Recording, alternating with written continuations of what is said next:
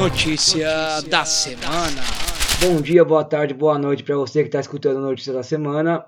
Esse é o nosso episódio número 8, é, gravado aqui no dia 10 de novembro de 2019. As notícias de hoje são as notícias que, que encontramos entre os dias 3 de novembro e 9 de novembro. Quem está comigo hoje para gravar o podcast é o Luiz Inácio da Silva, um amigo aí sindicalista, mas que não é o famoso que acabou de ser libertado da carceragem da PF. Tudo bem, Luiz? É, Danilo, eu sempre tenho muitas piadas aí, né, por causa do nome. É, tudo bem, cara, obrigado pelo convite, me sinto honrado, espero que dê tudo certo. Vai dar sim, cara, e fique sabendo que é, para mim você é um convidado tão ou mais interessante do que o seu xará famoso, né?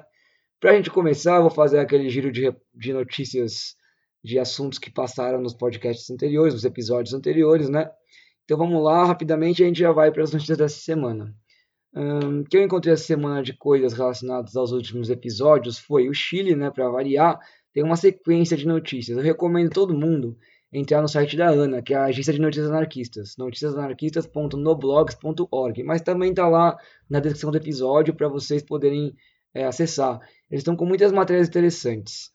É, tem uma delas que também foi replicada, na verdade eles replicaram da UOL, que é sobre as pessoas que ficaram cegas no protesto, que chama Escuridão Total, cegados após os protestos do Chile. É muito interessante para a gente ver a barbárie que o Estado é capaz de cometer contra a sua própria população. Depois disso, tem é, no, no, ano eles tentam um acompanhamento diário da revolta lá, né? Então todo dia sai uma notícia nova, 18º dia da revolta, 19º, 20 e dá para ir vendo o que está acontecendo é, de diferente. Outras duas notícias interessantes de lá. Uma é sobre o cachorro, né, o negro matapacos. É, a manchete é Negro Matapacos, a história por trás do adesivo de cachorro que apareceu nos protestos de Nova York. Esse é um cachorro lá chileno que está aparecendo agora em vários protestos em Nova York porque ele está acompanhando os manifestantes, ele vai avança nos policiais e aí a galera começou a usar ele como um ícone de resistência também, né? O cachorro não está entendendo nada, obviamente, mas tá ali do lado do, de quem ele acha que, que é o companheiro dele contra quem ele acha que está ameaçando a vida dos companheiros deles, né? Então é um cachorro aí símbolo da resistência chilena. Por último, a notícia ainda da Ana é da desobediência, da desobediência civil à insurreição popular, uma reflexão sobre a revolta e o terrorismo de Estado na região chilena, que é um texto um pouco mais longo, refletindo sobre o que levou a essa revolta e como é que as coisas estão se desenrolando lá também, para onde isso pode ir, não pode ir, vale a pena também dar uma lida. No tema do passe livre para estudantes de cursinho, que aqui em São Paulo está esperando sanção do prefeito Bruno Covas, sanção que tem que acontecer até o dia 13 desse mês, ou seja, até quarta-feira, para caso ele não sancione, a sanção é tácita, ou seja, a sanção automática, e aí só tem que ser promulgado em 48 horas. É, a Frente de Cursinhos Populares está fazendo pressão para que o Bruno Covas sancione, mas ele tem até o dia 13 agora. Saiu no, no Nexo Jornal uma matéria muito interessante intitulada O que diz a experiência francesa de ônibus gratuitos. E vale a pena dar uma lida para você que, principalmente para você que não acha que dá para ter transporte público gratuito, de qualidade, nada, como é que isso foi feito na França e quais resultados tiveram. É claro que não é tudo mil maravilhas, mas vamos combinar que o nosso transporte público pago e caro está muito longe de ser maravilhoso, então um transporte gratuito garante direito de acesso à cidade para todo mundo. Até para além da questão do preço, tem a questão do acesso que passa pelo preço, então vale a pena ler a reportagem. Outra coisa que tem a ver com isso, e é uma notícia horrível do Globo, que é assim: ônibus não para em ponto e primos ficam sem fazer Enem. E é em Manaus, uma comunidade que fica à beira da estrada que liga Manaus a Boa Vista, em Roraima, dois primos estavam esperando o ônibus para poder fazer a prova do Enem, que lá acontece uma hora mais cedo, e o ônibus simplesmente não parou e eles perderam a prova do Enem por causa disso. A gente aqui no grande centro costuma não ter essa noção de como é a realidade em lugares mais afastados, e essa é uma notícia que para mim mostra muito da barbárie que a gente vive e que as pessoas que moram longe dos grandes centros às vezes sofrem muito mais. Por último, mas não menos importante, na questão do trabalho, essa semana saíram muitas notícias sobre, do IBGE sobre é, estatísticas sobre desigualdade, né? Então tem uma que é, tem várias manchetes, eu vou ler algumas, né? Uma delas é IBGE, 1 milhão desceu a linha da pobreza em média por ano no país desde 2015. Outra é como é viver com 403 reais por mês, que é a situação de 50% dos brasileiros vivem com 403 reais por mês. Essa matéria do El País vale a pena dar uma lida. Tem uma outra que é brancos e negros. O que muda ao viver em distritos com maioria negra em São Paulo? Você já pode imaginar o que muda, né? Mas acho que vale a pena dar uma lida também para você ver como a desigualdade social está completamente atravessada pela questão de raça, entre outras questões, né? E ainda uma notícia que na verdade contém um erro que é em São Paulo, morador de bairro rico vive 23 anos a mais do que de bairro pobre. Por que um erro? Não sei da Folha. Porque eles comparam uma coisa que é expectativa de vida ao nascer com outra que é idade média ao morrer. E aí é claro que um bairro rico, que tem uma maioria de população normalmente branca e mais velha, é, vai ter uma média de idade ao morrer muito mais alta do que um bairro que tem uma população mais jovem. Então aí a questão não é. É claro que tem uma diferença entre ricos e pobres, mas ela não é de 23 anos. Se você pegar a expectativa de vida, que aí sim é o indicador que mostra qual é a expectativa que se tem de que aquela pessoa viva no dia em que ela, a partir do momento que ela nasceu naquele lugar, você tem uma diferença de 10, 11, 12 anos entre bairros ricos e pobres em São Paulo. Mas a média de idade ao morrer não é a mesma coisa que a expectativa de vida. Então fica uma lição aí para o jornalismo, aí para quem faz matéria, folha, faz, faz vários anos que esse erro acontece e ninguém até hoje corrigiu. Idade média ao morrer não é a mesma coisa que expectativa de vida, certo? E antes de começar o programa de hoje, vou, vou abrir o programa com uma denúncia é, sobre o que está acontecendo na Escola Municipal de ensino fundamental Enzo Antônio Silvestri em Pirituba, uma escola que é perto de onde eu dou aula, em que a diretora da escola e o corpo docente está sendo ameaçado por pais conservadores que têm inclusive entrado na escola e feito registros de vídeo de aula sem consentimento de ninguém porque eles acusam a escola de, entre aspas, ideologia de gênero. Tudo isso começou por causa dos banheiros da escola, que são unissex, que têm cores decididas pelos estudantes. Então, o amarelo para meninos e o laranja para meninas, ou ao contrário, não lembro, mas isso não é tão importante assim agora, né? E o fato é que esses pais estão indo lá, ameaçando a diretora, arregimentando gente no grupo de WhatsApp para tentar ir para cima de um projeto escolar, pedagógico, que é aprovado pela diretoria de ensino, que tem seu aval dado pelo conselho da escola, que é soberano nessa questão, e que está bebendo na fonte de um conservadorismo tacanho e ridículo, que usa um termo que não existe, que é o de ideologia de gênero, que se inventou e que muita gente repete sempre que nem papagaio sem saber o que significa. Ideologia de gênero é você acreditar que menino veste azul e menina veste rosa. Se fosse existir uma ideologia de gênero, seria essa que existe no mundo e que é muito forte ainda. Não é porque um banheiro tem uma decisão, um banheiro, não é porque uma escola tem uma decisão de mudar as cores das portas do banheiro que eles estão incentivando as crianças a qualquer coisa. Aliás, você me lembra de um meme é, que eu vi uma vez que era assim: a galera acha que eu estou conseguindo incentivar meus alunos a supostamente serem homossexuais ou alguma coisa assim. Eu não consigo nem incentivar eles a sentar na cadeira no, no lugar certo na hora que eu preciso dar minha aula. Você acha que eu vou conseguir incentivar eles a qualquer outra coisa além disso? Então, quem fala uma besteira dessa não tem a mínima noção de como funciona uma sala de aula numa escola municipal em São Paulo. Eu, aí eu não falo só porque eu tô, tô na sala de aula, eu falo porque eu tenho muitos colegas que estão em sala de aula, em escolas diferentes pela cidade inteira. Quem fala uma coisa dessa não tem a menor noção. E aí, ao invés dos pais irem até a escola para tentar ajudar o prédio da escola, tentar engrandecer a, a comunidade, né?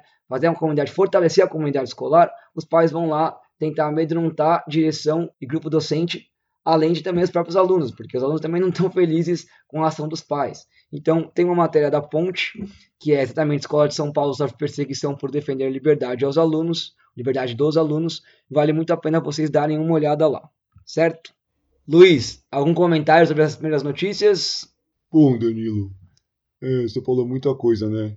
Eu acho que disso tudo que você trouxe, é muito importante a gente pensar nessa questão do trabalho no Brasil. Porque recentemente a gente teve um governo, né, que já que você falou do meu nome, que foi um pouco melhor para a população pobre, que as pessoas saíram da linha da pobreza, que a fome quase desapareceu no país. A gente teve muitos avanços com o governo aí, né, do meu xará e depois da nossa companheira Dilma, e foi um avanço que a gente está vendo agora ser destruído por esses governos fascistas que estão surgindo agora no Brasil, em outros lugares do mundo e a gente está perdendo muito que a gente conquistou nos últimos anos, né? Então essas coisas que você trouxe, os indicadores do IBGE, chamam muito a minha atenção. É, eu acho que a gente tem que olhar para eles com muito cuidado e pensar bem, agora que o companheiro Lula está solto, meu xará, o que, que a gente vai fazer para combater essa o fascismo, né, combater o fascismo não é só combater politicamente, né, Danilo? É também uma, um combate social e econômico, e é pensar em que alternativa que a gente tem hoje para não deixar que um governo como esse consiga destruir tudo que foi construído nos últimos, sei lá, 12, 13, 15 anos no Brasil. 15 não que é muito, né? Mas pelo menos 13 anos aí teve uma melhora significativa e a gente não pode ignorar ela, né? Bom, Luiz, já que você trouxe bem essa questão logo de cara, eu sabia que isso ia acontecer. Eu vou aproveitar para falar um pouco do assunto que foi um dos mais comentados na semana, que é a questão da prisão e da cadeia, né? Mas antes de falar da soltura do Lula, que é meio impossível de não citar hoje, eu quero falar de algumas outras coisas. Curiosamente, essa semana saíram muitas notícias sobre cadeia na mídia, ou talvez eu tenha ficado muito atento a esse assunto por algum motivo, mas saíram muitas coisas, encontrei muitas coisas, né? Então, tem muita coisa acontecendo no Brasil é, que tem a ver com notícias com, com cadeia, com prisão, com direitos humanos no Brasil. E eu acho que se a gente vai falar de prisão e soltura de pessoas, a gente poderia começar falando dessas notícias que trazem um pouco para além da discussão política sobre Lula livre ou Lula preso ou Lula inocente, etc. e tal. Então, eu vou começar com uma notícia que, para mim, foi muito pesado ler, mas que eu acho importantíssimo que todo mundo leia. É uma notícia da BBC.com, né, da versão brasileira da BBC, que diz assim: discriminação nos presídios. Com pratos marcados e rejeitados por facções, presos LGBT sofrem com rotina de segregação. Não é minha intenção relativizar prisão de ninguém, mas eu fico pensando aqui lendo essa reportagem, né? Vou até ler o comecinho dela para vocês terem uma ideia do que está sendo falado. A 10 grades da calçada da Marginal Pinheiros, a população LGBT carcerária enfrenta incontáveis restrições. Um gay, por exemplo, não pode tomar água no mesmo copo do que um hétero ou usar o mesmo prato. Também não pode dividir o mesmo cigarro.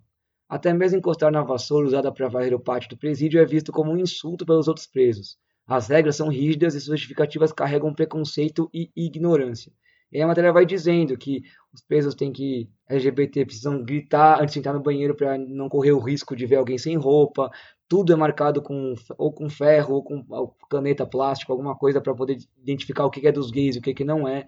E quando você desrespeita uma lei dessa, você é capaz de ser morto lá dentro da cadeia.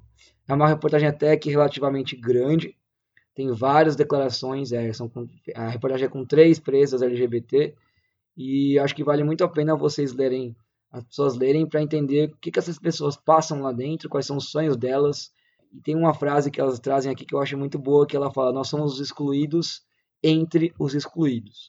E quando eu disse no começo que eu não quero relativizar nenhuma prisão, é que assim, é claro que a gente vai falar da prisão do Lula em algum momento no programa, já está falando no mundo todo. É, eu acho que a prisão do Lula, a soltura do Lula é um assunto importante, mas eu sempre sempre me incomodou muito o fato de que tem gente na porta da delegacia para acompanhar um cara, uma única pessoa que está presa numa série especial, com várias regalias, com não, não passando nem por um quinto do, das dificuldades que os outros presos, num país que tem quase 800 mil pessoas presas, sendo que 40% delas está em prisão preventiva, ou seja, não foi presa nem em primeira instância, nem, nem o julgamento, o primeiro julgamento, nem a audiência ainda aconteceu muitas vezes. E aí eu fico pensando que solidariedade tão seletiva que é essa, que a gente vai lá por um companheiro que foi presidente do país, que tem muitos amigos aí, né, poderosos, amigos banqueiros, amigos economistas, fazendeiros, ganhou muita grana, essas pessoas ganharam muita grana no governo dele, que é verdade, sim, tiveram melhorias sociais para as camadas mais pobres da população, só um imbecil iria negar isso, mas a que custos, né? A gente teve aqui no episódio recente uma discussão sobre a questão indígena e o Cacique Raoni disse que a luta dele contra o Bolsonaro é a mesma luta que ele fazia contra o Lula e a Dilma. Então, é, essa melhora não foi para todos. E tem gente que sofre aqui no país há muito tempo e que não só não, não teve melhora, não viu melhora, como viu piora, né? Com construção de Belo Monte, etc e tal. Eu não queria entrar nessa polêmica tão cedo, Luiz, porque eu sei um pouco das suas posições, mas eu acho que a gente tem que entrar nela e discutir, é saudável para todo mundo, e acho que vale a pena escutar o que o outro tem a dizer, né? É, Danilo, eu também não achei que a gente ia chegar nisso tão rápido, viu, cara? Mas talvez a culpa tenha sido minha, hein? Foi mal. Mas eu acho que tem uma diferença, né? Uma confusão que é não é porque a gente está na porta da cadeia lá pro Lula que a gente não está pensando nos outros presos. essa libertação do Lula e a decisão do STF, que na verdade é uma decisão de que eles resolveram apenas cumprir a Constituição, né? A gente fala como se fosse uma coisa de outro mundo, mas é simplesmente óbvio. Também vai beneficiar a gente que está presa aí, que não é ex-presidente do Brasil, né? Então, pode beneficiar aí o pessoal, o Renan da Penha estão falando, né? Até o próprio Rafael Braga, que sempre é citado. Mas é uma, uma o Lula ele tem um, um, peso político na história do, do, país que é inegável, né? E a soltura dele ela gera uma mudança nas forças políticas aí, na macropolítica, chame como você quiser, como você achar melhor, mas gera uma mudança que pode ser interessante, também pode ser ruim, não tem como saber ainda, né? Mas eu acho que o povo, ele precisa de um herói. Esse herói, ele é um símbolo muito forte, ele traz força para as pessoas. Esse cara tá livre, o Lula tá livre, traz uma força para pessoas que estavam aí cansadas de tanta barbárie do governo Bolsonaro, né? não só do governo Bolsonaro, a gente está em São Paulo, né? Governo Dória, governo Covas, ex-governo Alckmin, as pessoas já esqueceram do Alckmin, né, cara? Ele estava até aí agora há pouco. Então, eu acho que tem que pensar um pouco nisso e acho que a soltura do Lula é importante, inclusive, para pensar na condição de outros presos. Então, trazendo para a notícia que você buscou, é, eu não tinha a mínima noção, né? eu vou conversar aqui, de que os presos LGBTs passavam por alguma coisa desse tipo nas cadeias. Eu sei que as cadeias no Brasil são horríveis, eu sabia as estatísticas também de prisão e de número de pessoas na prisão, mas eu não tinha ideia de que era uma coisa tão horrível assim, essa segregação tão grande em relação aos LGBT. Então, eu acho que é muito complicado, eu não sei muito o que dizer sobre essa notícia, só consigo dizer que não gosto muito da comparação com a questão do Lula, porque não é a mesma coisa, né? uma, uma, prisão política não é igual a uma prisão comum. Então acho que a gente tem que pensar um pouco aí no que, que a soltura do Lula e Lula tá livre pode influenciar politicamente para mudar também né, essas questões das prisões comuns. Bom, Luiz, eu tendo a discordar um pouco de vocês, acho que você já imagina isso, né? Mas é uma discordância que ela está baseada nos números e nos fatos. O encarceramento de pessoas durante os governos Lula e Dilma aumentou no Brasil exponencialmente e não teve uma ação governamental de combate efetivo à ideia de guerra às drogas, por exemplo. Né? A gente sabe que a maior parte dos presos no Brasil são presos que estão presos por conta da guerra às drogas. É gente que está no mundo do tráfico, pessoas pobres, pessoas quase sempre negras e periféricas, que vão presas por, por conta do mundo do tráfico. A imensa maioria dos presos é por conta de tráfico de drogas. E não teve uma ação do governo que pudesse repensar essa política. Como é combater as drogas, essa combate às drogas funciona, não funciona. Eu nem acho que o PT ache que o combate às drogas tem que acontecer. Talvez a ala mais conservadora do PT ache sim, porque a ala mais conservadora do PT não é muito melhor que o PSDB, desculpa, viu? Mas eu sei que tem gente no PT, muita gente que é super progressista e está envolvida na discussão sobre guerra às drogas, mas o, fato é que no, durante o governo do Lula e Dilma aumentou o encarceramento. O Rafael Braga, que você citou, ele foi preso é, no governo Dilma. E, aliás, foi preso numa lei que foi criada no governo Dilma, que é a lei é, do terror, antiterrorismo, né? Lei criada por conta dos grandes eventos, Copa e Olimpíada. Então, o governo petista não só não mudou essa política de segurança pública efetivamente, de uma maneira radical, o suficiente para diminuir o número de presos, ao invés de aumentar exponencialmente, como ainda criou novas leis que reforçaram ainda mais prisões arbitrárias. E aí, de prisões arbitrárias, a gente está cansado de ler, né? Tem só essa semana eu achei duas que são muito absurdas de São Paulo. Uma da UOL, que é vítima inocente suspeita, mas a justiça ignora e mantém jovem preso sem prova. E é um cara que era motorista de aplicativo e teve o carro roubado. Ele a polícia prendeu dois jovens, ele foi lá e no calor da emoção identificou positivamente, mas depois descobriu que não era eles, porque ele viu os próprios bandidos que roubaram ele outro dia, no dia seguinte, dois dias depois, ele viu os bandidos na rua. Ele foi lá e falou: Não, não foram eles, eu quero mudar meu depoimento. E a polícia ignorou, o cara continua preso. Percebe como isso é absurdamente aleatório? Não preciso nem dizer que esse jovem é negro, né? Outra também é, mesmo sem provas, TJ de São Paulo mantém cabeleireiro em prisão preventiva. O cara foi citado numa morte e foi atribuída a confissão dele à tortura. E até agora não tem prova nenhuma sobre o envolvimento dele. E ele continua preso. Então no Brasil, se você é preto, se você é pobre, é, aquela lei de que, aquela máxima de que você é inocente até que você seja provado ao contrário, que todo mundo está alardeando no caso do Lula, que a ah, segunda instância não é instância final, não é trânsito julgado, ele ainda não é culpado, é, o processo foi completamente fraudulento, envolvendo do Moro e do Dallagnol, e eu concordo com tudo isso, é um absurdo o processo que condenou o Lula, mas ele é tão absurdo, ou até menos depois você pegar o ponto de vista, do que esses dois casos que eu acabei de trazer. São dois jovens que estão presos. E a gente não está tendo uma solidariedade de ficar fazendo vigília na cadeia para que eles sejam soltos. E é claro que eu não vou esperar que a esquerda ou quem quer que seja faça vigília em todas as cadeias por todos os jovens presos do Brasil. Mas o que eu quero dizer é quanta energia a gente gasta para fazer vigília para uma pessoa, por mais que ela simbolize esse peso, esse peso político que você trouxe aqui na sua fala, e a gente não se mobiliza para pela soltura de milhares de pessoas no Brasil que estão presas muitas vezes sem provas, sem julgamento.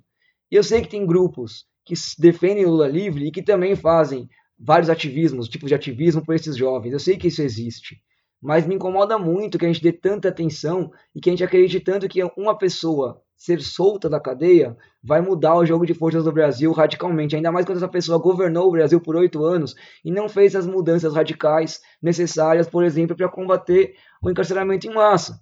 Então, não é, eu não odeio Lula, tá óbvio que eu não odeio Lula, mas eu também não consigo ter esse, essa crença messiânica de que a soltura do Lula vai trazer para a gente uma novidade muito grande na política institucional ou mesmo no cotidiano brasileiro.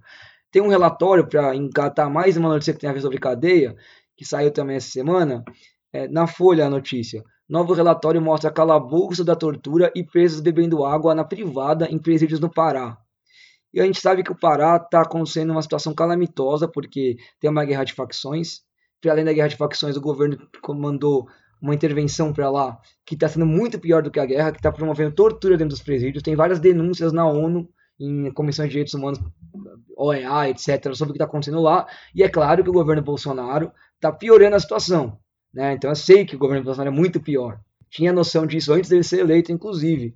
Mas não é por ele ser pior, e eu acho que é até complicado. A soltura do Lula às vezes me, me dá medo por isso, que é pela falta de um projeto na esquerda, de um grupo, um movimento que consiga juntar pessoas e ter um projeto e uma força política grande, a gente transfere essa força para uma pessoa só, que é o Lula. E aí ele se transforma no anti-bolsonarismo. Quando, na verdade, ele até é óbvio que ele não é o Bolsonaro, ele não está longe de ser o Bolsonaro, a política dele é realmente oposta ao Bolsonaro em vários sentidos, mas a gente tem um exemplo de vários, vários anos de governo petista de que ela não é opositora o suficiente para mudar a realidade dessas três notícias que eu trouxe agora para a gente. No governo Lula também tinha tortura na cadeia. No governo Lula o PCC se estabeleceu nas cadeias e o crime se emaranhou ainda mais, né, esse crime, o poder que a gente chama de paralelo, ilegal, blá blá, que sempre teve emaranhado com o poder oficial, se emaranhou ainda mais. Né? Então, não sei, ah, é, ah, já me falaram uma vez, ah, você não é anarquista, como é que você está cobrando de um governo que tenha, é, que produza tantas, tantas transformações é, quanto você está querendo, né? Mas eu não estou pedindo transformações do que eu, do meu ponto de vista anarquista, estou pedindo transformações do ponto de vista desse próprio, dessa própria corrente política do que ela dizia antes de se tornar poder. Então, o que, que o PT falava, o que o PT defendia, quais eram as bandeiras do PT antes de se tornar o poder. Né? E nesse processo até chegar ao poder, como essas bandeiras foram desaparecendo ou sendo suavizadas. Não fui eu que chamei o Lourinha de paz e amor, não fui eu que escrevi o que ele escreveu e falou o que ele falou. E aí eu acho que eu, eu não estou cobrando, né, exatamente, quer dizer, eu estou cobrando, né, porque politicamente a gente faz cobranças de quem tem uma postura política e age de outra forma, independente de ser partido ou não ser partido, mas eu estou dizendo que agora pegar o Lula e transformar ele nessa pessoa que ele nunca foi e ele teve a oportunidade de ser, eu não vai me, não vai me fazer acreditar. E tenho muitos receios porque eu acho que isso pode ser até um tiro no pé e, um, uma, e contraproducente, porque a gente vai cada vez mais continuar nesse messianismo e se afastar das nossas pautas do chão de escola, do chão de sindicato, já que você é sindicalista, da rua, do bairro, o cara foi preso e ele falou: não prenderam uma pessoa, prenderam uma ideia. Se é uma ideia, então a pessoa não tem que importar tanto assim, correto? Vamos então defender essa ideia que ele diz que representa? Vamos construir essa ideia? Vamos pautar essa ideia aí para cima de todo mundo com essa ideia? Aí ele é solto e repete isso, que ele é uma ideia, mas continua uma personificação da ideia no nome dele. E quando ele morrer, já que a ideia tem um Messias, que o povo precisa de um herói, quando ele morrer, e aí? Vai achar outro herói? Qual que, é o, qual que é o projeto? A gente vai seguir essa falência que acontece no Brasil desde muito tempo atrás, desde, sei lá, o Getúlio, o pai dos pobres. A gente vai continuar nessa ideia de projeto de poder popular que passa por um herói messiânico que toma o governo, que é melhor, que ascende ao governo e aí produz reformas, reformas que tiram pessoas da miséria. E eu não, não estou negando isso, mas que assim que essa, esse grupo sai do poder, as pessoas rapidamente começam a voltar para a miséria. Então essas reformas não foram é, suficientemente duradouras ou efetivas para que essas pessoas saíram da miséria conseguissem se manter fora da miséria. Então não, não produziram de verdade uma mobilidade social, uma diminuição da desigualdade social duradoura e efetiva. Então, por que, que a gente está com tanta energia na soltura de uma pessoa? Complicada essa sua fala, cara, porque fica parecendo que o governo do PT foi o governo do PSDB.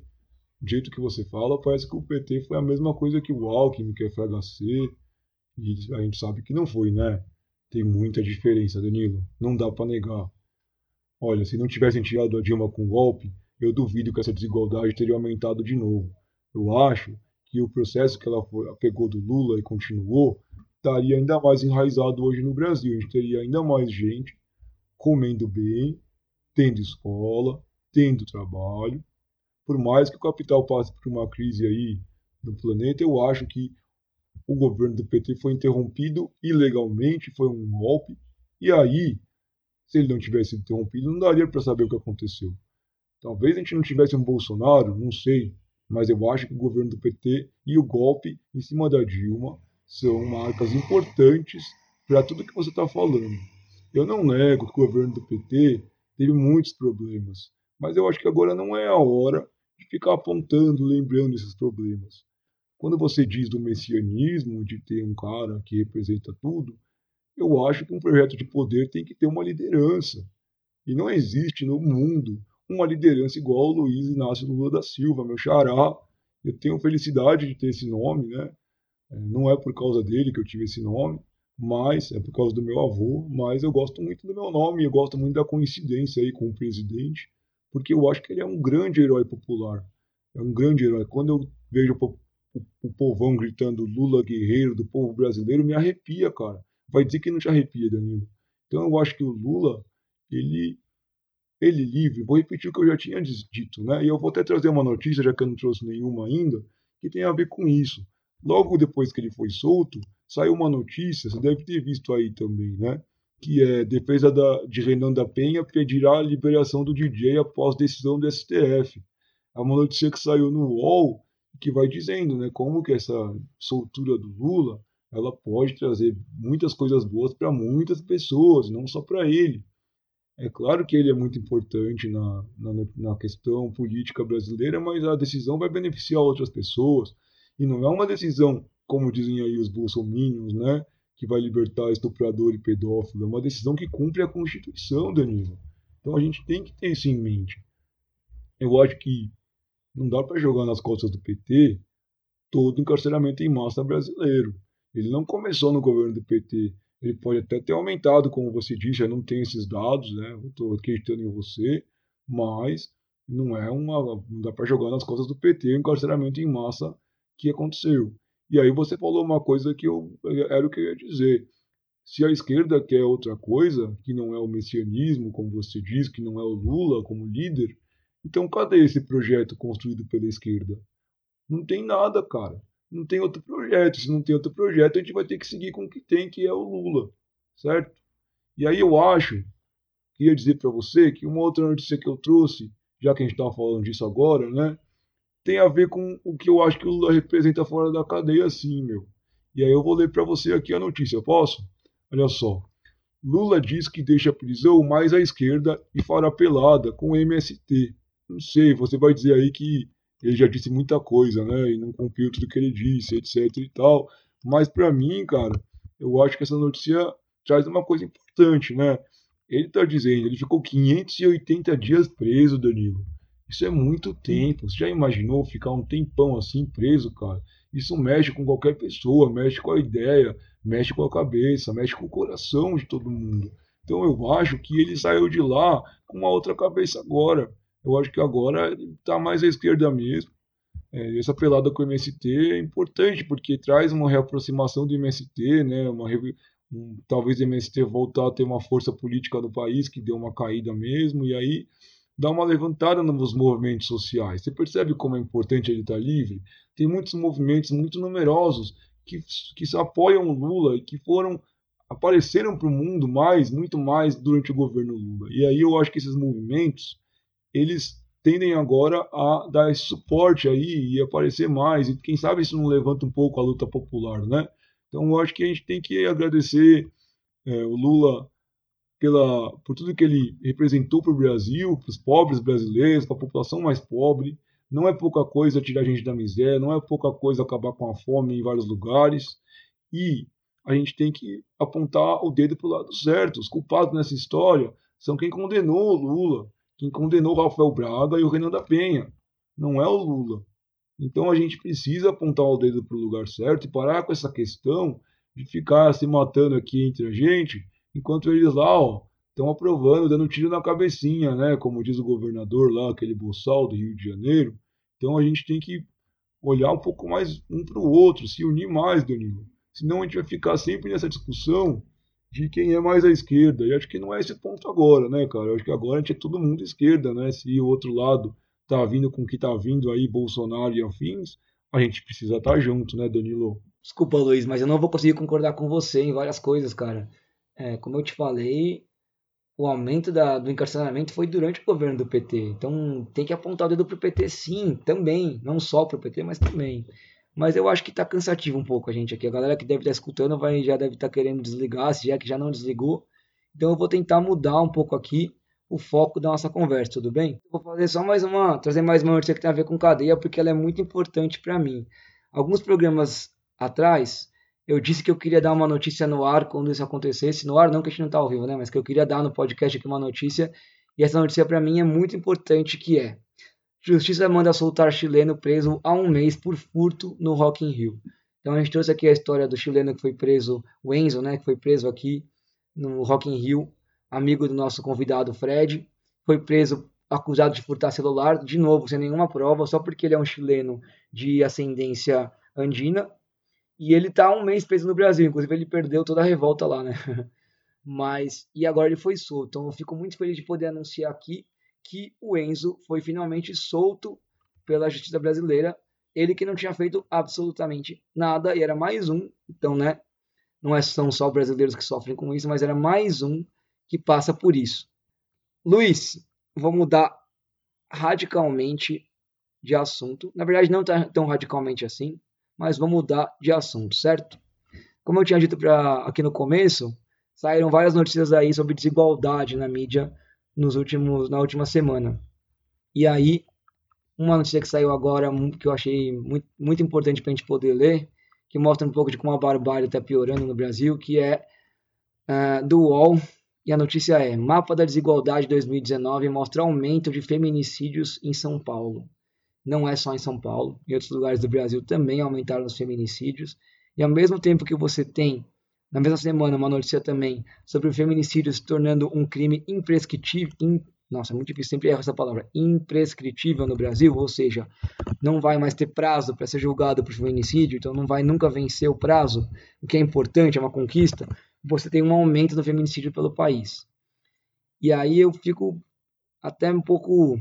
Eu fico meio sem saber como, como construir resistência a isso, sabe? Como, enquanto homem, enquanto alguém que não sofre feminicídio, ao contrário, alguém, alguém que, se for de algum lado da equação, é alguém que pode promover feminicídio, onde, onde começa uma construção de algo para que esse número deixe de ser uma realidade, que essa, esse crescimento caia, que isso acabe, que isso pare. É, ao mesmo tempo, já vou emendar mais uma notícia também do, do UOL, do TAB, do UOL, que é eventos como machonaria querem resgatar a masculinidade patriarcal. Isso é muito bizarro, cara. Isso é um negócio nível de bizarrice absurda que está completamente ligado com a ideia do feminicídio, né?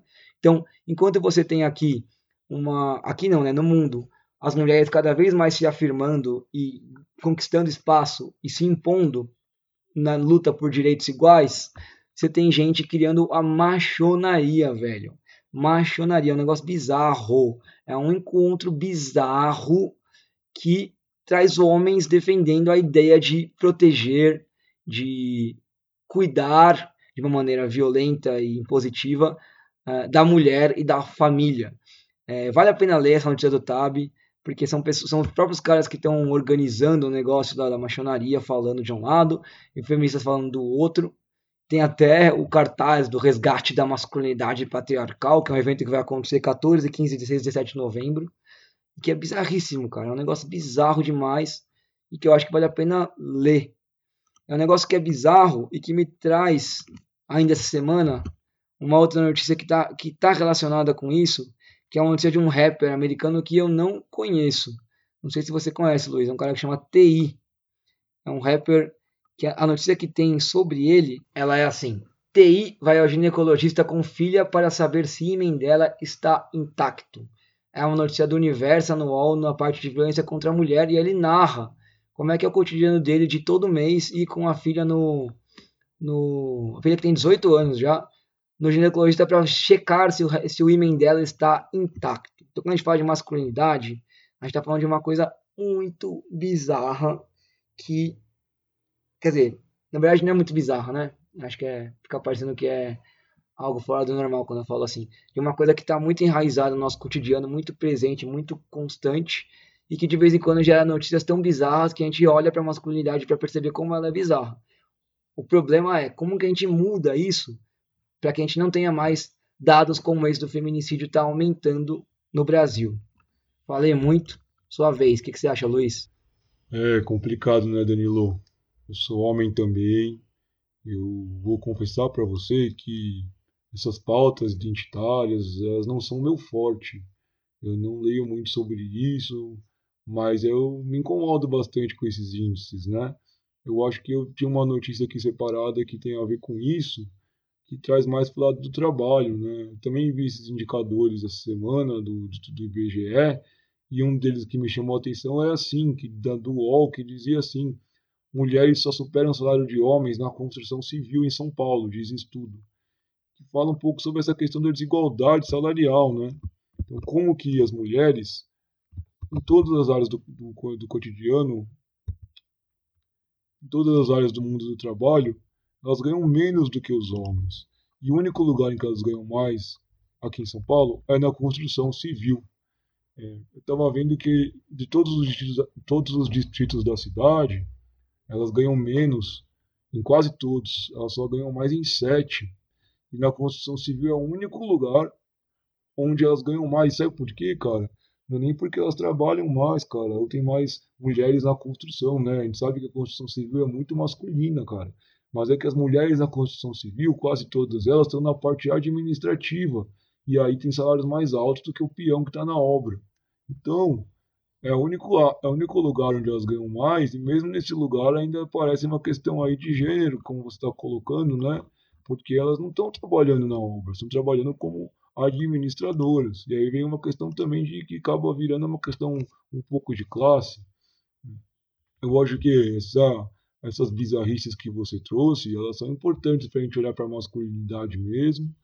Eu nunca participei dessas coisas de grupos de masculinidade, sei que você participa um pouco, mas para mim nunca nunca consegui, nunca tive oportunidade, mas me, me interessa porque quando eu penso no trabalho e eu penso bastante no trabalho, cara, porque o trabalho, né, acaba ocupando grande parte da minha vida. Eu penso muito em quem eu sou no trabalho e o que o trabalho faz de mim, o que o trabalho faz comigo, como é que eu posso lidar melhor com ele. E no meu trabalho eu lido com muitas mulheres e às vezes eu vejo é muito declarado assim essa diferença aparecendo na minha frente, né? E é difícil se colocar e saber o que fazer muitas vezes, né? Mas eu no sindicato tem temos grupos lá né, que pautam a questão de gênero no trabalho, são grupos importantes. E mesmo sendo um sindicato majoritariamente feminino, você também é professor, sabe que tem mais professoras que professores nos nossos sindicatos, né? Mas mesmo assim ainda é muito difícil pautar essa questão. Então, eu fico pensando que o feminicídio é uma violência extrema. Você matar uma pessoa por ela ser mulher é um extremo que eu não imagino chegar. E eu não entendo muito bem como alguns homens chegam nisso, né?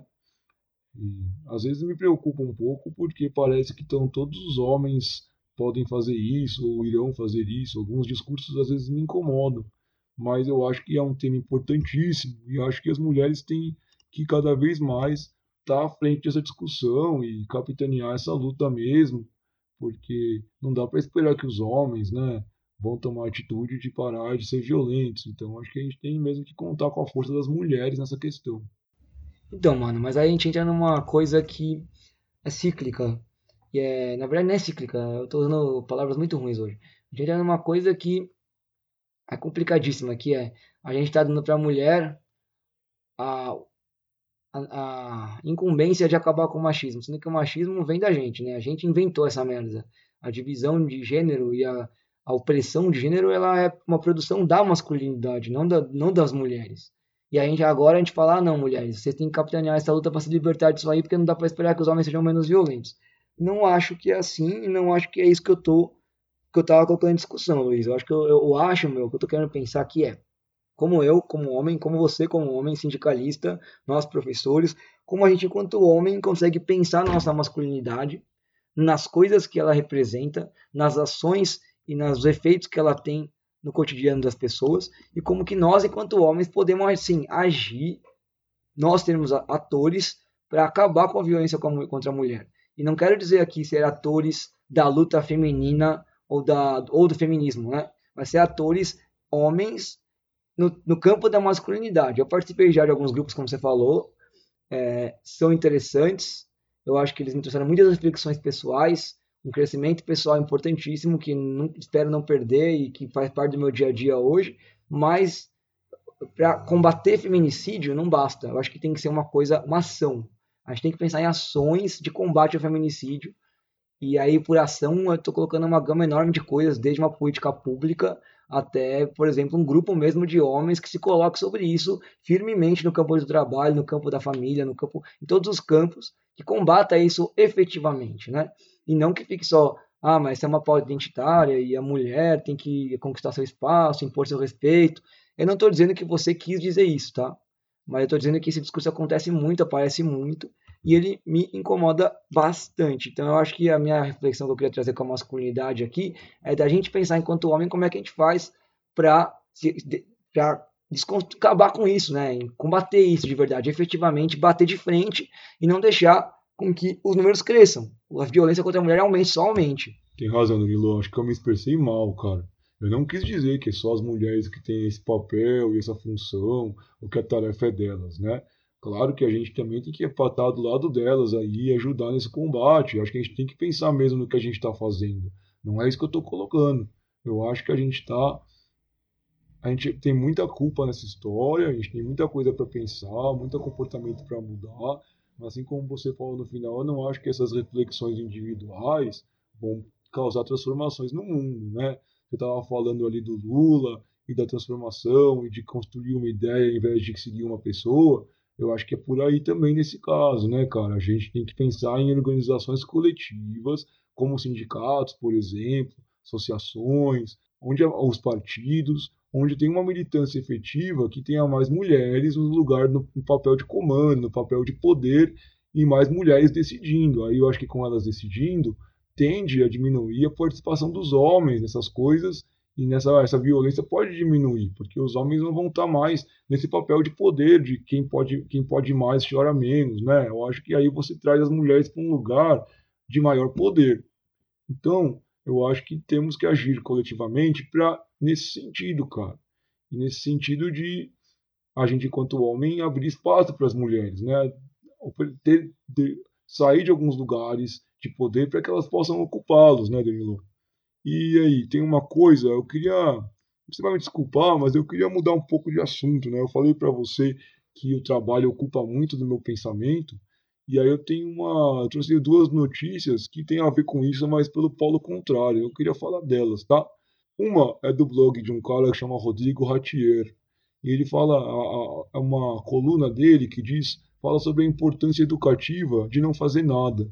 E é uma notícia que está ligada para mim com uma outra do UOL, que chama assim, que diz assim a manchete: Orgulho de ser preguiçosa, não fazer nada pode ser bom para a saúde, segundo a ciência. E eu li essas duas notícias e fiquei pensando muito no, no que elas têm pra, pra gente, no que elas trazem pra gente.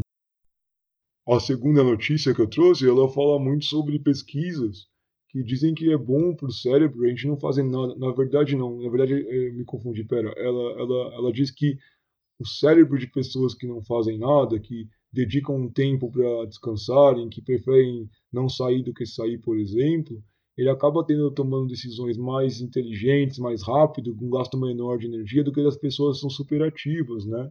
Então que na verdade não fazer nada é um caminho mais eficiente para você chegar num resultado melhor.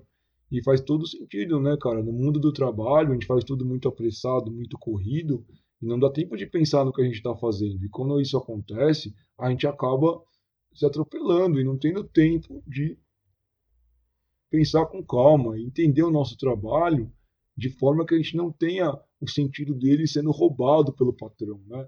Pelo, por quem governa, por quem dirige a empresa. A gente tem um trabalho que é alienado, né, Danilo? E a gente não consegue entender o que a gente está fazendo muitas vezes ou por que estamos fazendo. Então, acho importante essa ideia de não fazer nada, desse ócio, que também pode ser produtivo, como uma forma, inclusive, de entender melhor o que o nosso trabalho significa a primeira notícia tem a ver mais com a gente que é professor, né? Porque ele está falando de um relato com a criança, acho que é a filha dele, sobre como é importante ficar sem fazer nada com ela, não colocar seu filho sempre para fazer alguma atividade, né?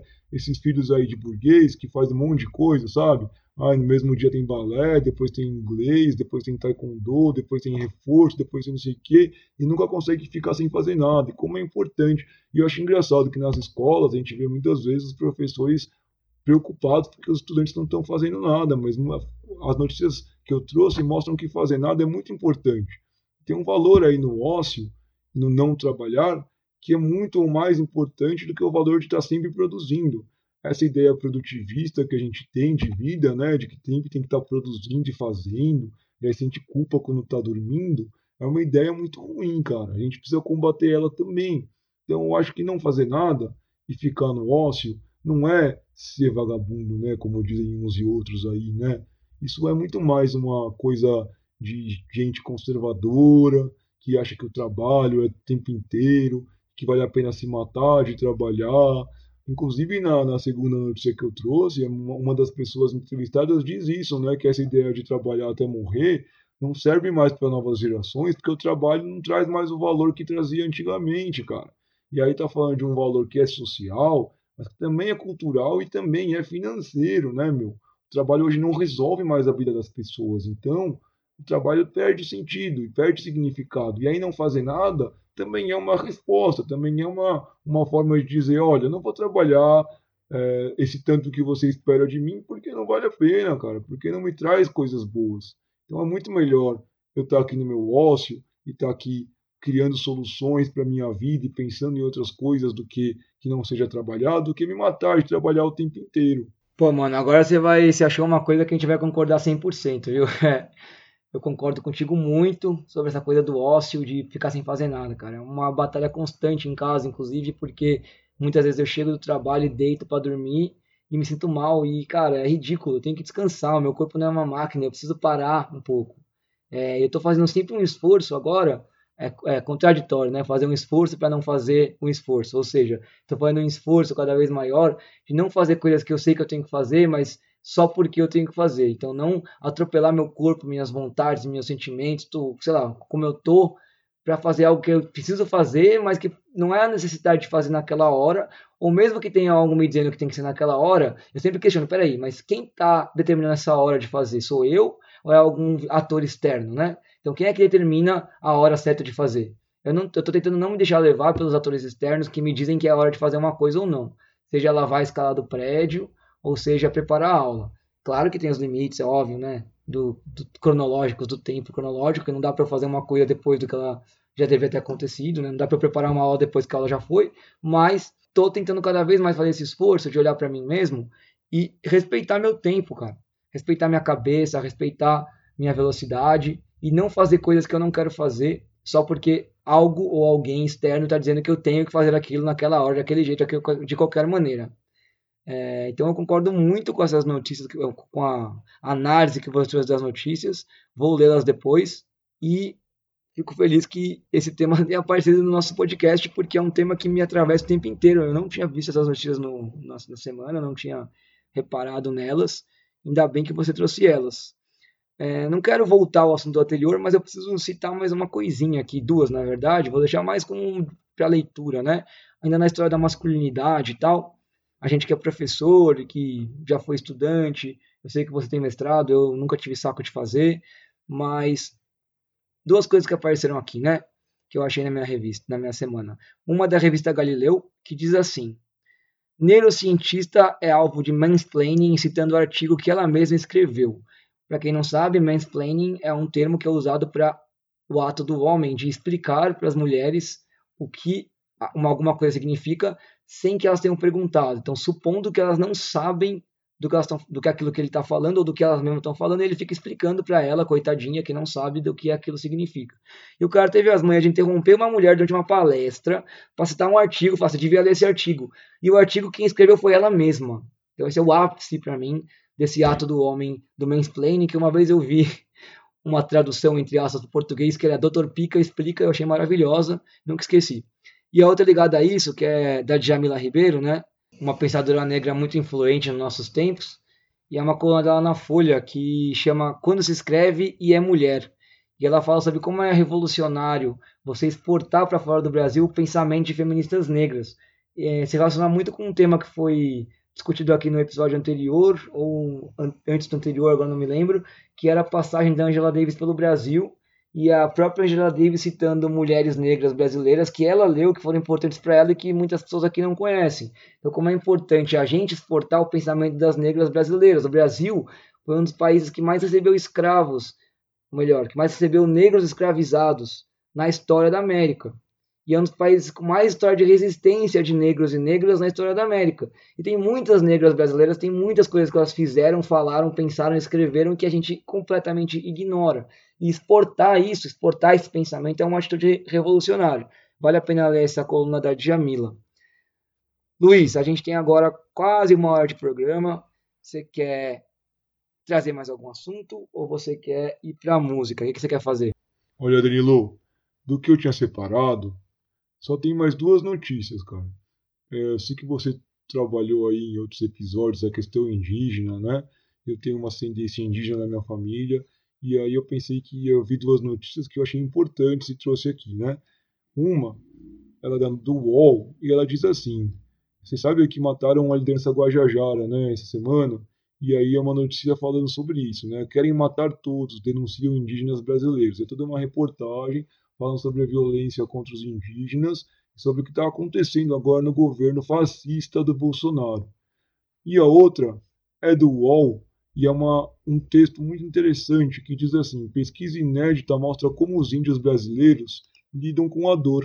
A gente tende a pensar que a experiência da dor é universal, mas essa notícia traz uma coisa que eu aprendi muito, ouvi muito da minha avó, que a ideia de dor é uma ideia que o homem branco construiu e que a gente vive com ela sem entender como é que essa dor é, como o que, que é dor para os indígenas. Ela na notícia fala uma coisa que a minha avó também falava sobre como o parto, a ideia de dor do parto, só existe no mundo branco. Os indígenas, as mulheres indígenas não consideram o parto como uma dor. A dor que se sente no parto faz parte do parto, então ela tem um sentido de normalidade. Ela não é uma coisa de fora do parto, entende? Ela faz parte da experiência do parto sentir aquela dor. Então, a ideia de dor no parto não é uma ideia comum para os indígenas. E na pesquisa que essa notícia traz, mostra muito como a dor para os indígenas aparece de acordo com relacionado de novo ao trabalho deles, né? Eu gosto muito de falar de trabalho, Danilo, você já viu, né? Já percebeu. É, então, eles trabalham muito no campo, trabalhos rurais muito pesados, e aí eles falam muito sobre dor por conta do trabalho. Então, as dores são sempre nos membros inferiores e superiores por conta de carregar muito peso ou fazer muitos movimentos repetitivos. E no caso das mulheres, a dor tem relação com fazer força, com a força que elas exercem para fazer os trabalhos também. Vale a pena ler essa matéria também para a gente poder pensar um pouco sobre, para além da questão do extermínio dos indígenas, como eles também têm uma questão cultural que muitas vezes a gente não discute, né? Na escola não aparece, não sei se você faz trabalho com seus estudantes, eu às vezes tento trazer um pouco para a sala de aula sobre cultura indígena, trago experiências que a minha própria avó teve.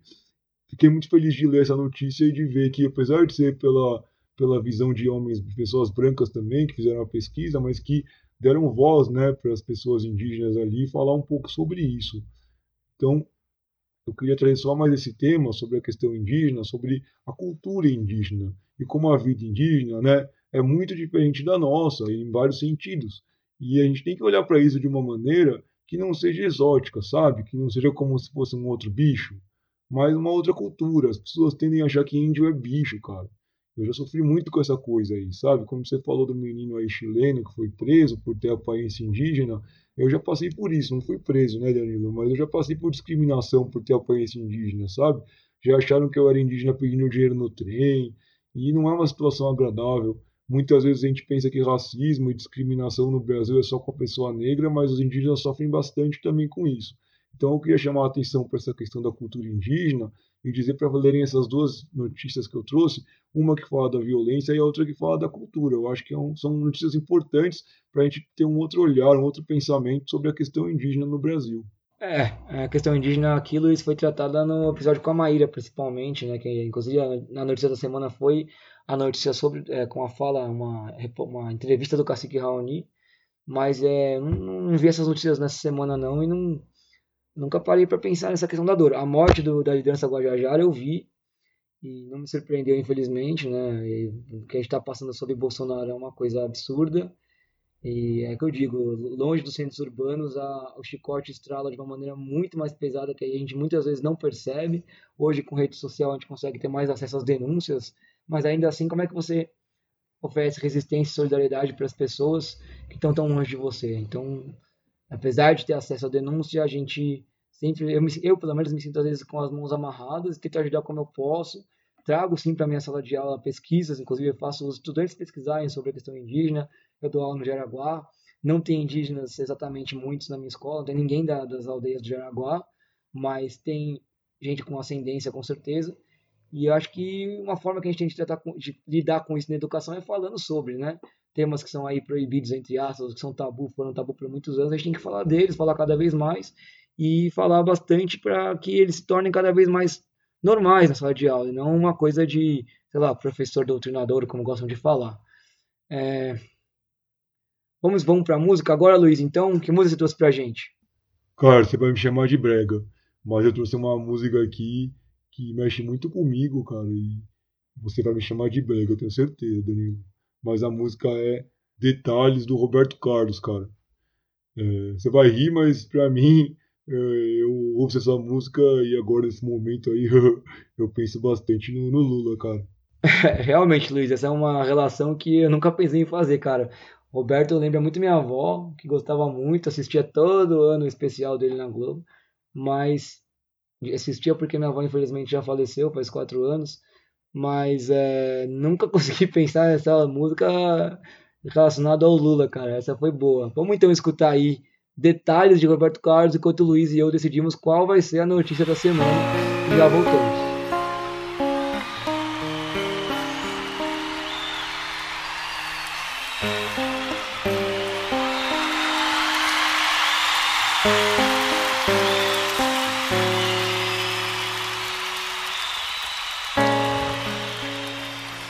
Adianta nem tentar.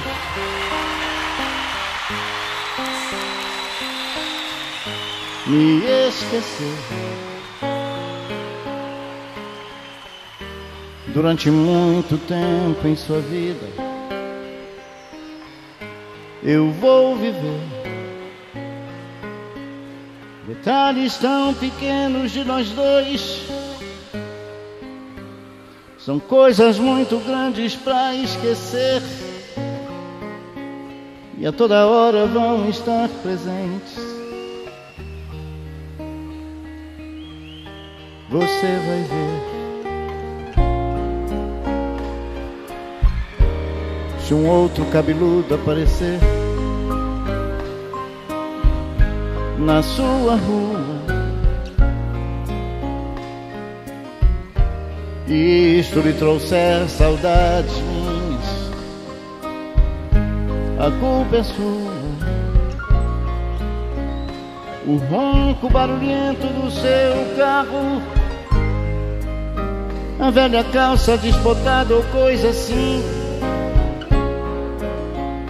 Imediatamente você vai. Você vai lembrar de mim. Eu sei que um outro deve estar falando ao seu ouvido. Palavras de amor como eu falei. Mas eu duvido, duvido que ele tenha tanto amor. E até os erros do meu português ruim. Nessa hora você vai.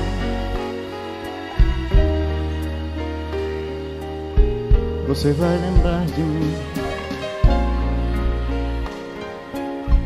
A noite envolvida no silêncio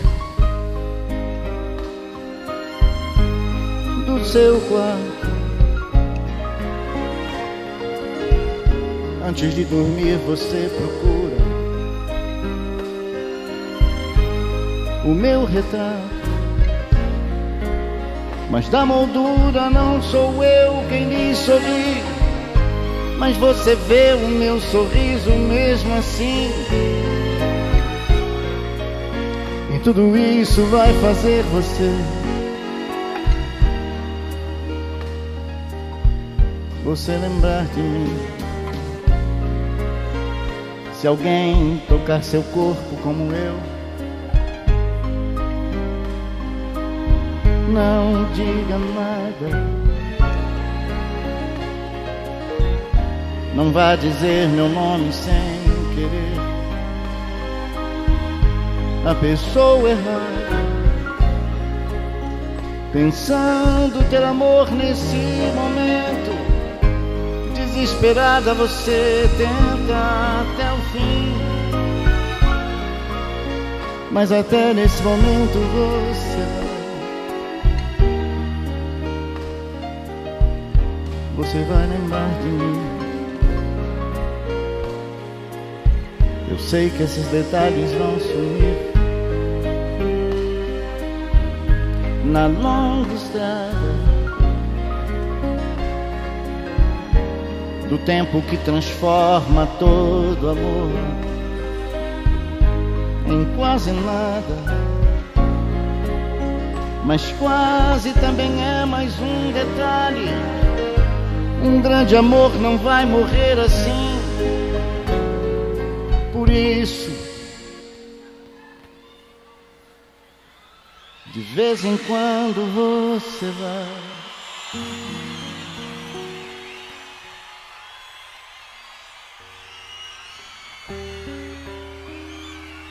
Você vai lembrar de mim.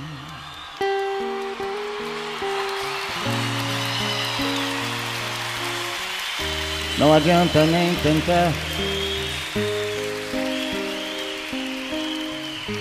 me esquecer.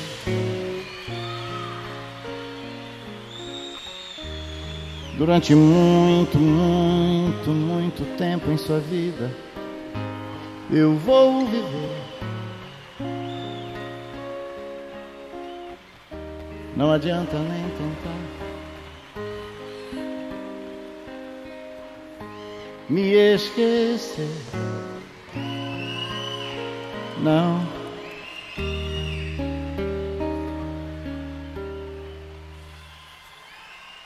Não.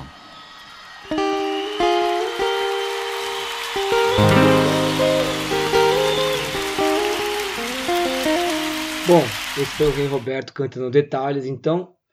E depois de relacionar bizarramente essa música com o Lula por alguns minutos e conversar sobre as notícias, não sem algum conflito, o Luiz e eu chegamos num acordo sobre a notícia da semana. Eu vou deixar o Luiz dizer qual foi. Conflito é bom, Danilo. Conflito é saudável, cara. Que tenha mais conflito e menos né, pensamento único aí, né? Então, bom, a gente, como você falou, não teve uma notícia específica aí pra gente decidir, mas teve um tema, né? A gente falou muito sobre a questão de cadeia, encarceramento e prisão.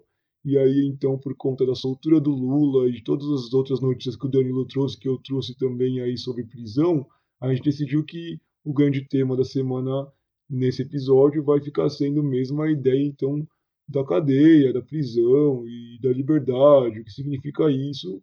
E é isso aí, Lula livre. Lula livre, só faltam agora mais 800 mil. Aí a gente chega numa meta razoável, né? Antes de terminar o programa, que ficou então sendo um programa sobre a questão da cadeia de encarceramento em massa, como disse o Luiz, eu quero trazer mais algumas notícias, postar só as manchetes de temas que eu não trabalhei, o Luiz já falou que não tem mais nenhuma dele, né? Temas que eu não trabalhei, mas que eu gostaria de ter falado, mas em uma hora de programa nunca dá tempo de falar tudo que a gente quer, afinal é uma semana inteira de notícias. Para quem está ouvindo, eu passo semana escolhendo notícias, depois eu peneiro elas, na hora de, falar eu ainda peneiro mais um pouco. E aí sobram algumas que eu acabo citando no final porque eu acho importantes. Então vamos lá. Nessa semana foram várias. Eu vou citar as manchetes e algumas eu vou fazer um pequeno comentário, certo? Então tá. Primeira é: 30 anos após a queda do Muro de Berlim, barreira invisível ainda divide a Alemanha em duas. É uma notícia de economia do UOL que fala sobre a situação social e econômica entre os antigos moradores da Alemanha Oriental e da Alemanha Ocidental, e como apesar da queda do muro ainda tem uma divisão social de classe muito grande entre quem estava de cada lado ali, né? Muito interessante de ler, já que esse ano se marcam os 30 anos de, de queda do muro. A outra é mulher denuncia duas, né, relacionadas. Mulher denuncia racismo em loja de roupas de São Paulo e uma do blog da D Tremura que é sapatilha de balé cor de pele nos ensinou como o racismo está nos detalhes é uma notícia do blog da Denise Tremura que me fez muito pensar na escola, porque na escola tem várias garotas que têm aula de balé, né? E é uma notícia que mostra a foto de uma mulher que faz balé e que conseguiu, mandou fazer uma sapatilha de balé da cor do pé dela. Eu nunca tinha parado para pensar na questão de que o balé é rosa e que esse rosa tem uma relação com um tom de pele branco, né? Então é uma notícia muito legal sobre essa questão de como o racismo muitas vezes está em detalhes como a sapatilha de balé. Além disso, é, para além disso, eu tenho mais algumas notícias. Uma delas é sobre a prefeita boliviana, uma prefeita boliviana que foi pega por manifestantes no meio do que está acontecendo na Bolívia, né? O Evo acabou de renunciar, está acontecendo um golpe militar lá. Mas uma, uma prefeita lá, ela foi agarrada por manifestantes, teve o cabelo cortado à força por, por eles e foi toda pintada e foi salva, entre aspas, depois de sofrer toda essa violência pela polícia. A declaração dela depois disso foi: Sou livre e não vou me calar. Se, quer, se querem me matar, que me matem. Como eu disse um dia, darei a minha vida por este processo de mudança. Deu para perceber já que ela é uma apoiadora do Evo e que é por conta disso que ela sofreu essa barbárie. Aí eu tenho uma outra muito pesada, que é a segunda morte da menina Agatha. É uma coluna do Chico Alves na, no UOL. Cara, leiam, apenas leiam. Ela é bem pesada sobre como a gente já esqueceu. Como ela já foi esquecida com tão pouco tempo. Junto a isso, tem uma notícia da Ilana, Zibó, Ilana Zabó, que é uma especialista em segurança pública, que também é muito boa, que chama assim, Números Não Choram. Essa notícia ela faz uma relação entre oportunidades educacionais, de trabalhos sociais e violência urbana. E ela faz uma relação com um álbum do MC que ele acabou de lançar, o Amarelo, dizendo sobre isso, né? sobre como a periferia é, as experiências que dão certo na periferia para conter a violência urbana têm a ver com educação e com oportunidade e não com barbárie, repressão e violência. Aí eu tenho mais duas notícias que têm a ver com isso, que são muito interessantes, que é e aí que é para terminar o programa também, não são as duas últimas, mas que tem a ver, estamos no final, com a questão de terminar o programa com notícias boas. Uma é diz assim, blog da Mariana Belmonte a periferia está criando políticas públicas e não dará nenhum passo atrás. Ela fala sobre como a periferia está tomando a frente, fazendo executando ações é, e é, pautando políticas públicas e que não é nenhum, nenhum governo conservador vai ser capaz de refazer isso recuar. Leiam que também vale a pena. Por último, nessas notícias aí relacionadas à periferia, é uma assim, da goteira à reforma de lares na periferia. Conheça o Favelar, um trabalho muito louco de um, um grupo, né, que faz reformas em barracos, em casas pobres, na favela, na periferia, a preços muito populares para ajudar as pessoas a terem uma, uma casa, uma moradia um pouco mais digna, né? Cara, o cara simplesmente conserta goteiras. Então a gente, de novo, grandes centros urbanos, as casas que têm de alvenaria ou que casas que são bem construídas não tem problema de goteira, mas quando você mora numa casa com goteira, você sabe o inferno que é. Já morei em mais de uma, já morei em casa que deu enchente na periferia e você perde tudo. Então, pequenas reformas muitas vezes podem ajudar. E esse cara, é o Fábio Moraes, ele tá um grupo, ele é engenheiro, e ele tá com um trabalho na Baixada Fluminense que ele reforma casas a preços populares. É uma ação pequena, mas ao mesmo tempo é uma ação importante que tem a ver com você tomar para si a rédea da sua própria vida e da vida da comunidade, né? Sempre me lembra muito do que está acontecendo no Kurdistão, né? E os processos revolucionários do Kurdistão, em que as pessoas estão no processo de tomar para si fazer tudo na, na, na, na sociedade, todas as esferas, todas as dimensões sociais, que para mim é um negócio absurdamente é, importante, não é importante a palavra, é revolucionário, é uma revolução que está acontecendo lá com toda, toda a repressão que está chegando agora via Rússia, via Estados Unidos, via Turquia, via todo mundo ali ao redor deles, do, dos curdos, ainda assim eles mantêm uma forma de viver, de encarar a vida em sociedade que é sensacional. Tem, tem livros sobre isso, tem matérias, tem podcast, tem muita coisa, vale a pena você conhecer, certo? Luiz, falei pra caramba esse final e vou terminar o programa ainda com mais uma notícia, que é a notícia mais é, curiosa que eu vi na semana eu vi ela primeiro em inglês, depois uma versão em português que é assim: cachorro aprende a falar. O que, que significa isso? Como assim cachorro aprende a falar? Uma mulher que é fonoaudióloga construiu meio que um tablado com botões, cada um com uma palavra, e foi ensinando a cachorra dela a expressar o que ela estava querendo. Então a cachorra, quando ela queria sair, quando tinha um barulho lá fora, ela estava latindo pro barulho, ela ia lá e apertava nos botões, olhar lá fora.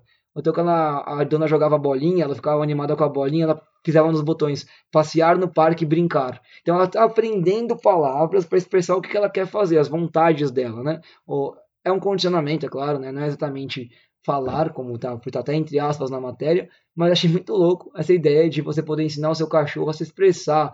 Logo nós que ficamos sempre tentando interpretar o que o cachorro está fazendo, eu tenho uma amiga que sempre fica narrando a minha cachorra, é muito engraçado, mas é muito interessante pensar que é possível ensiná-los a expressar é, vontades, sentimentos, sensações, e ela percebeu, inclusive, no processo, que ela consegue fazer a cachorra dela expressar sentimentos e vontades, mesmo quando ela está estressada, mesmo no momento de agitação, sabe? Quando ela está muito agitada, ainda assim ela consegue ir lá e dizer o que ela quer. Então ela, ela diz que é um comportamento similar a uma criança de 3 anos, inclusive no, no vocabulário. A cachorra já aprendeu 29 palavras e continua aprendendo. Então é uma notícia curiosa, eu tenho muito interesse pelo comportamento animal eu acho muito legal. Me lembrou até do Planeta dos Macacos, né? Claro, todo mundo sempre fala isso quando tem algum animal que demonstra um mínimo de, de comportamento imitando o ser humano. E aí, mais claro que não tem nada a ver, mas achei muito legal a ideia do cachorro poder expressar o que ele tá, exatamente o que ele está querendo e a comparação com uma criança de 3 anos. Você quer comentar alguma coisa dessas coisas que eu trouxe agora? Ou vamos para o final? Quer se despedir? O que você quer fazer? Danilo, eu quero agradecer o seu convite, cara. Obrigado por me chamar para participar.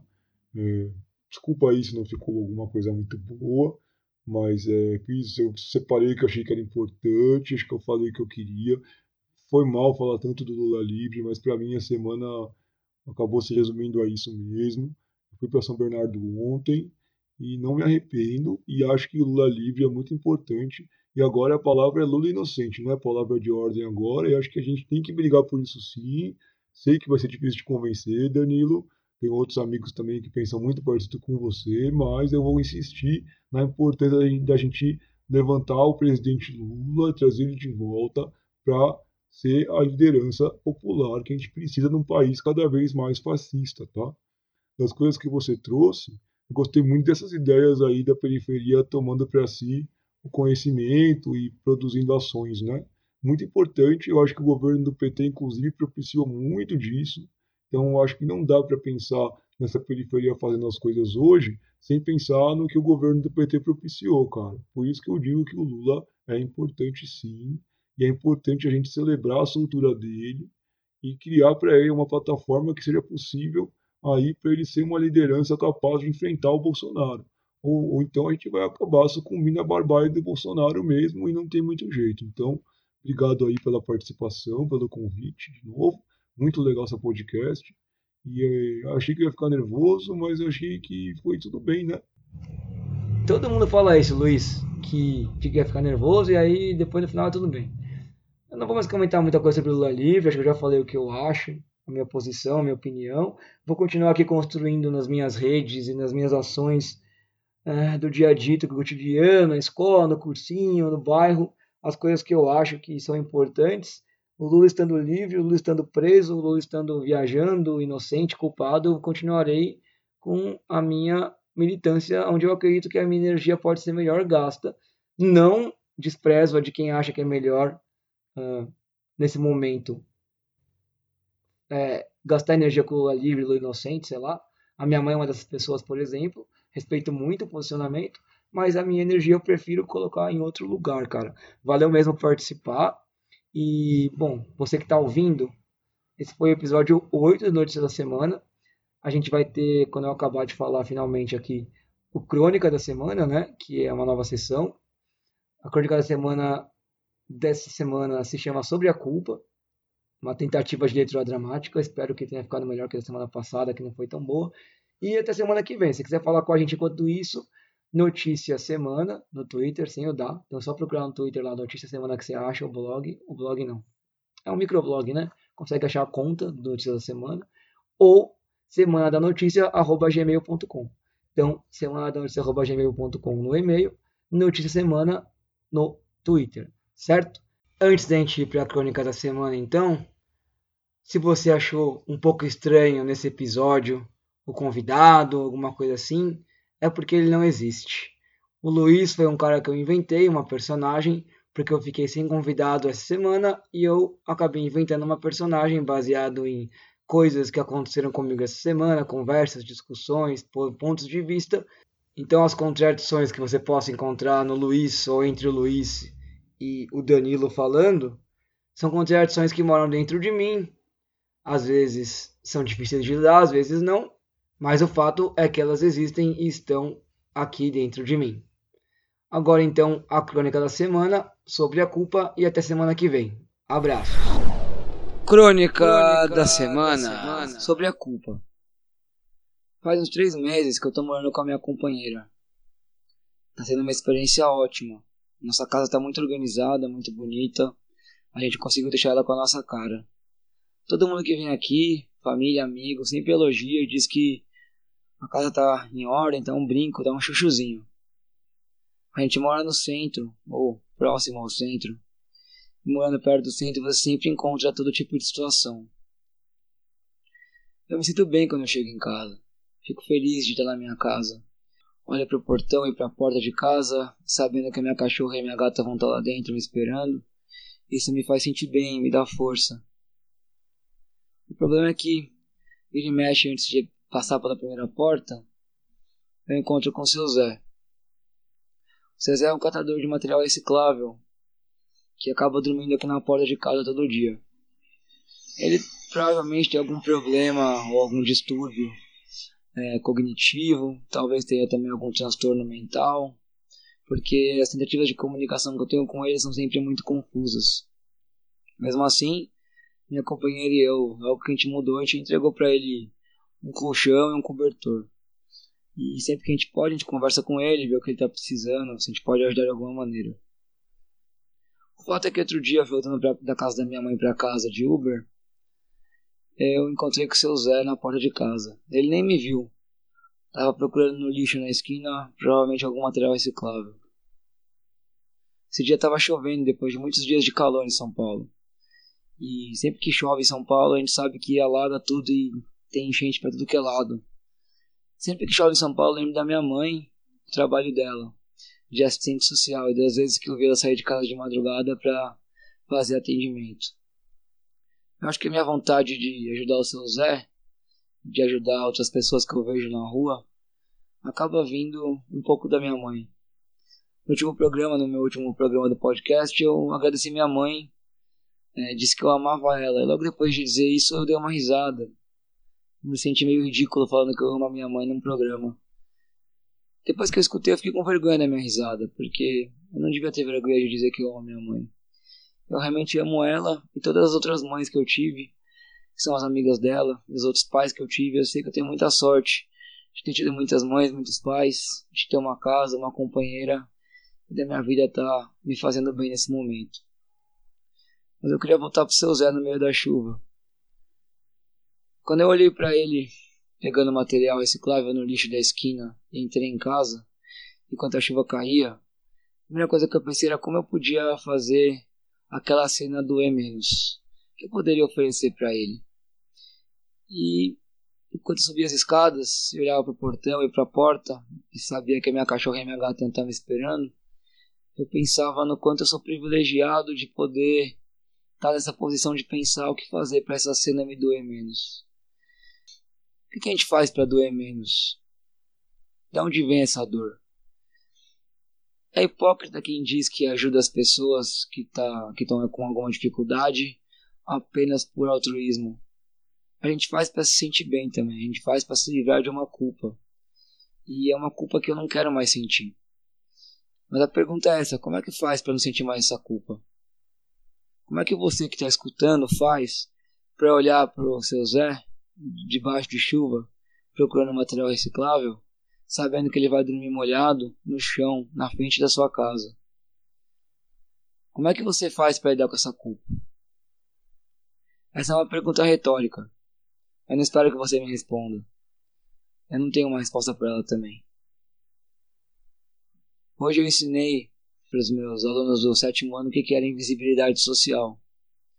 A gente assistiu dois vídeos e eu passei para eles uma tarefa que consistia neles basicamente neles conversarem com alguém que eles consideram invisível socialmente ou que eles sabem que estão nessa situação e fazerem um relato e uma proposta de como mudar essa situação.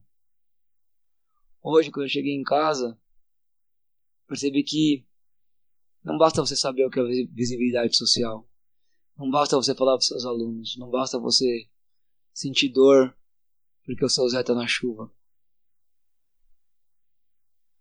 tem que ter alguma coisa a mais. Eu não consigo ser feliz sentindo culpa. Eu não consigo ser feliz com seu Zé na chuva. Tem que ter alguma coisa a mais.